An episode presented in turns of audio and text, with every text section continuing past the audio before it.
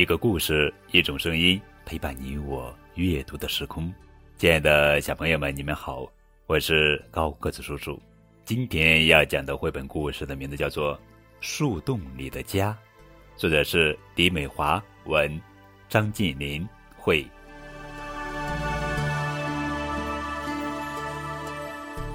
该去哪儿找个新家呢？流浪了几天的小兔，一想起被大雨冲毁的家，心里就十分难过。他把胡萝卜藏进草丛，打起精神，向自己喊道：“别灰心，今天一定会找到一个大雨冲不垮、淹不毁的家。但是，要想找到如此完美的家，可不那么容易呢。”这几天，小兔去了很多地方，却没有一个地方让他满意的。小兔继续走啊走啊。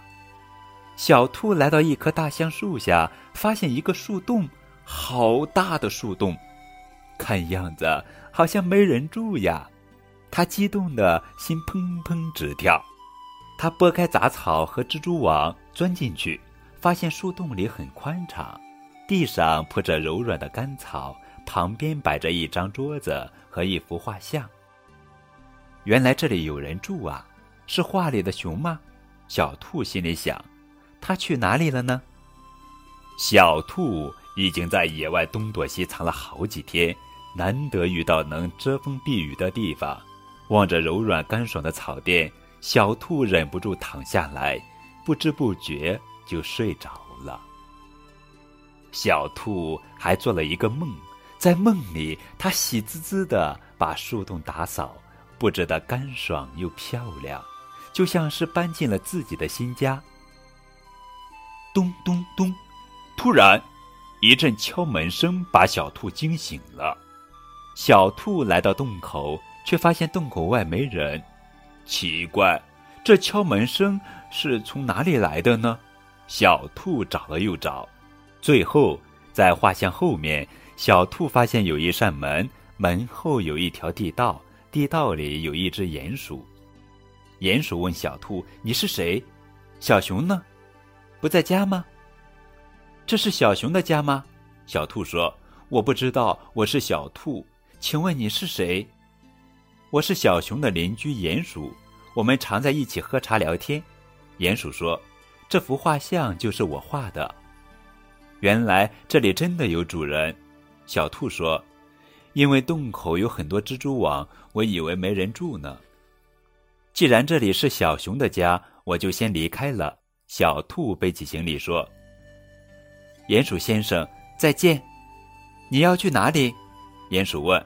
“我不知道。”小兔把自己的遭遇告诉了鼹鼠，最后说：“问题是，主人不在家，我也不能留在这里。”小兔说完，转身要走，却碰上一堵软绵绵的大墙。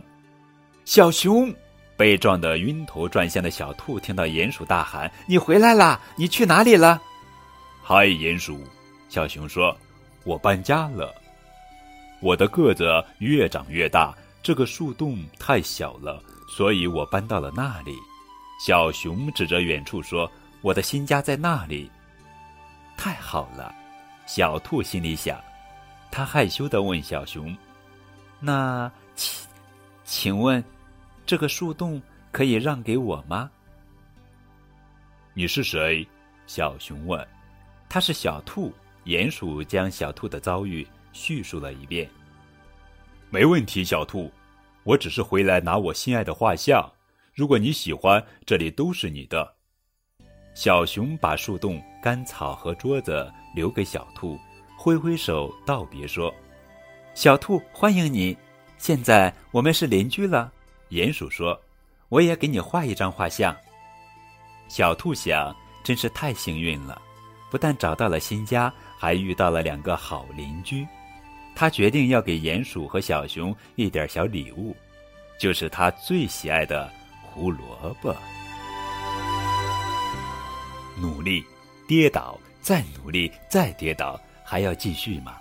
当然，宝贝，别灰心，更别放弃，生活一定会给你惊喜。